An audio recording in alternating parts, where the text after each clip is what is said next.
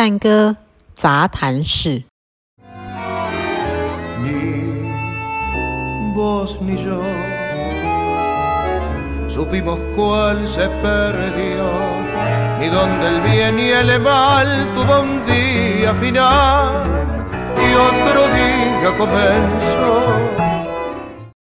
嗨，大家好，欢迎来到探戈杂谈室。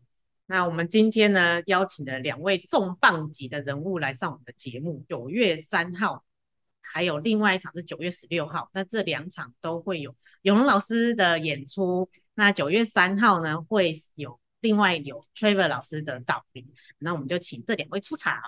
哦，嗨了，两位老师好。呃，这次探戈音乐节，永龙老师的分量也是蛮重的，而且一开场两场都是你。对，就是就是那个接棒，接棒接棒给你。哦，那九月十六号的那个。嗯，安排就跟九月三号又完全不一样，因为九月三号其实有一点蛮传统探戈的感觉嘛，虽然是皮亚佐拉，但是九月十六号看到了几个蛮有意思的名词，比方说阿巴内拉或者是港东北，这个是我们探戈舞者应该还算比较熟悉的东西，但是像让巴或者贾马内这两个，就是呃这些刚刚讲的都是比较偏民乐的，都是。探戈舞者可能之前完全没有听过的东西，这样子。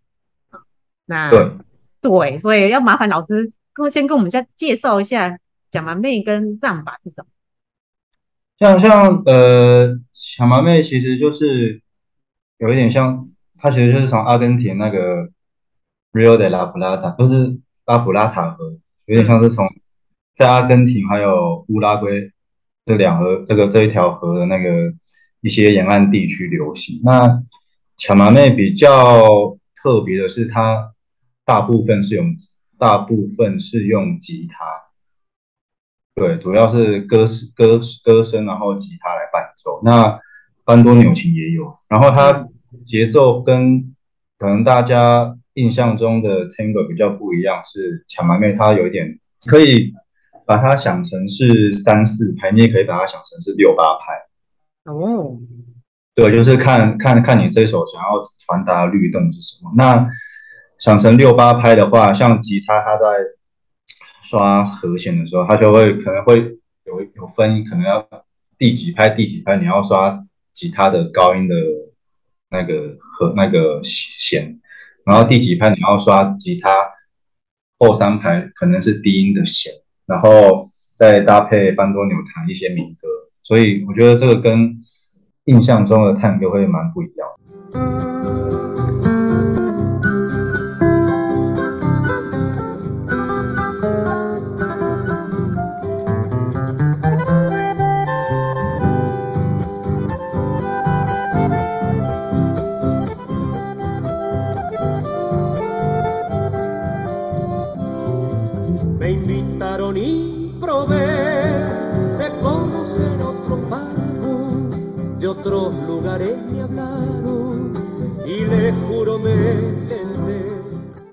虽然贾马妹跟蛋狗都是在那个那个银河那个流域发展出来的，可是听起来贾马妹很像在大草原，对，而探狗就真的好像是在一个室内，对，就是探探戈就很像它有一个独自的小宇宙，对。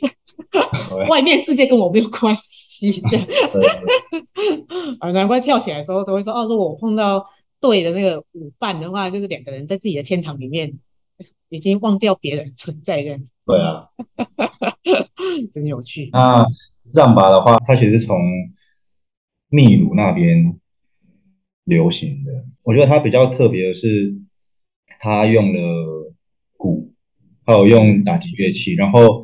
我们九月十六号我们会呃请低音提琴郑老师，然后他会模他会模仿打击乐器的声音。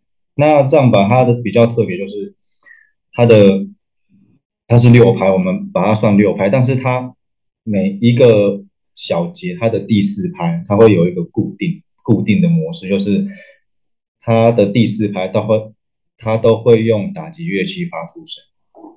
嗯，对，然后他也是他的编制其实也是吉他，然后歌手这样子，然后也可以加入班多钮。嗯嗯嗯。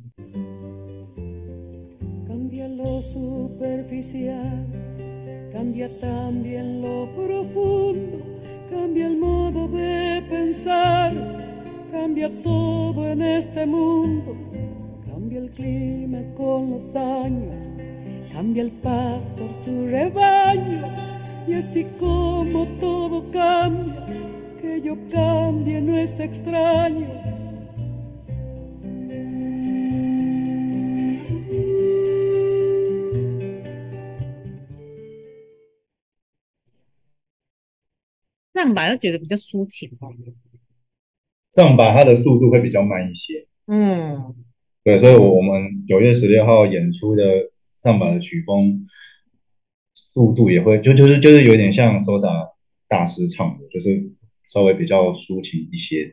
嗯，对，不知道是不是跟那个我去阿根廷的时候看到他们跳那个手帕舞，他们也叫藏法，不知道是不是同一种。也是男女。上次你上次你上次有讲，然后我后来我稍微看一下，就是你你说的那个男女都拿拿手帕，然后对对对对对对，对，是同一种。对，同一种。嗯，哎呀，就是很适合那个唱情歌这样子，因为那个藏把舞，他们男生跟女生手上都会拿一条小算算小丝巾这样，然后不同的摆动。的姿势代表不同的情话，所以男生讲一句啊，女生讲一句，啊，最后的 ending 都是那个手帕要绕过对方的头，然后好像靠得很近，好像亲亲这样，啊，是很很很直接在表达爱意的一种一种舞蹈，这样很很美丽，很美丽。嗯，Habanera 跟 Candombe 可能大家就比较熟悉，对，像像像像可能我们很熟悉的卡门。理财的卡，它的节奏就是哈巴内拉的节奏。嗯，对。那感东北它是主要是从在十六世纪开始就有从呃黑非洲黑奴传到阿根廷。那我自己是觉得感东北很像比较慢速的米隆加，嗯、自己觉得。嗯，对，所以蛮像。对啊，对，就是这些节奏或者是这些民乐，我觉得蛮有趣。嗯，而且有一些乐团，它还是有一点点的港东北的音乐，像嘎肉就有一两首这样。对，然后其实皮亚佐拉他有一首《鲨鱼》，他有一首作品，就是他中后期的作品《鲨鱼》。嗯，噔噔噔噔噔噔，其实这个节奏就很像港东北的节奏。嗯嗯，哦，好，我也找找我有没有。我们老师是应该是在我们这三位里面比较。有机会可以接触到民乐的的人，那对于你来说，你是比较喜欢探戈音乐呢，还是比较喜欢民乐？白天的话，我比较喜欢民乐。白天的话，OK。然后太阳下山比较喜欢听。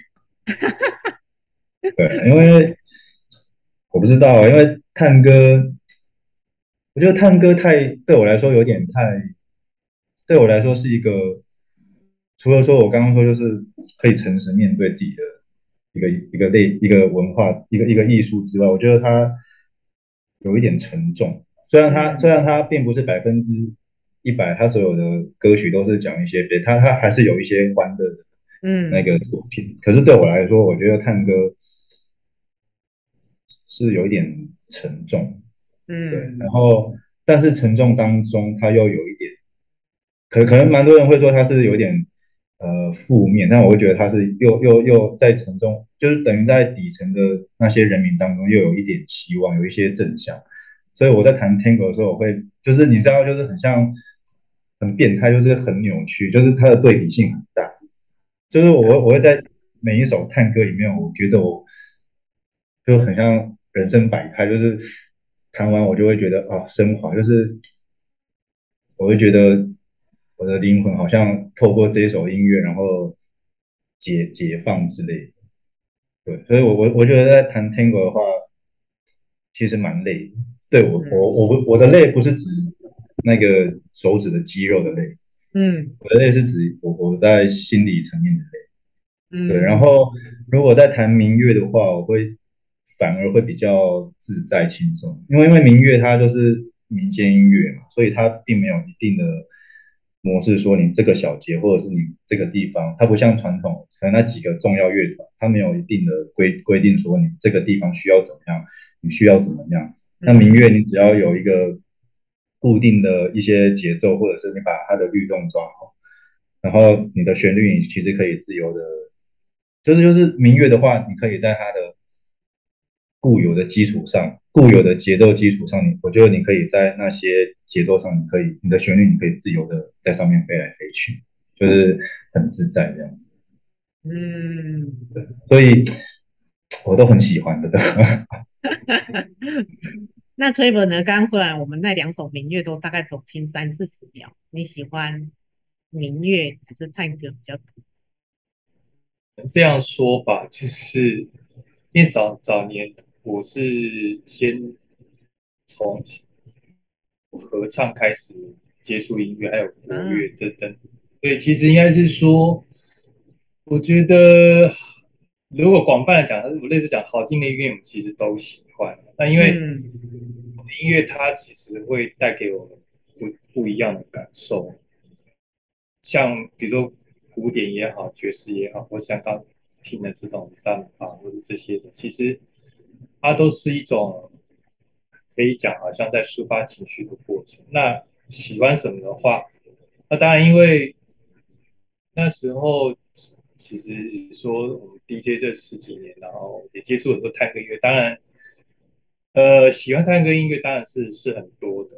那你说像刚这个听的战法的话，当然至少会感觉它其实音乐听起来是相相对是比较抒情的，也也是很好听这样子。所以也可以多找一点点民乐来体验。对，九月十六号很多很 啊，九月十六号很多，好，请大家来听。好，那最后想要请两位老师简短分享一下探阿根廷探戈对你的意义。觉得对我来说，它算是一个专注当下的过程。一开始在学探戈的时候，那因为探戈是双舞，其实其实我们都要很。很关注舞伴的状态。后来学到一段时间，我们去舞会自然也是一样，我们会专注在这个音乐跟这个舞伴的一个连接。那甚至到了后来，就是说我们在准备讲座或者是 DJ 过程，其实那个好像很自然而然，我就会那个状态都是专注在那个当下，所以我可以很快的进入状况。觉得专注这件事情在现代算是还蛮稀缺的一种资源。那永龙老师呢？我觉得探戈应该已已经变成生活的一部分。嗯，因为探戈就是到一百年前那些音乐，他们那些底层的人，他们为了生活，然后写了这些作品，那可以流传下来。那我觉得跟现在现阶段其实很像，就是大家就是也是为了就是生活，然后。那我觉得探戈，对啊，我觉得探戈音乐它其实就是就是生活啊。我可以在探戈音乐当中找到让我平心，就是让我静下来的一些东西，这样子。虽然探戈是一百年前的事情，但是人类就是这样一直不断在做一样的事，感受一样的情绪，这样，所以探戈永远不会老，永远不过时。对。好，那今天非常感谢两位老师的时间，非常期待九月三号跟九月十六号，呃，台湾探戈音乐节的这两场演出。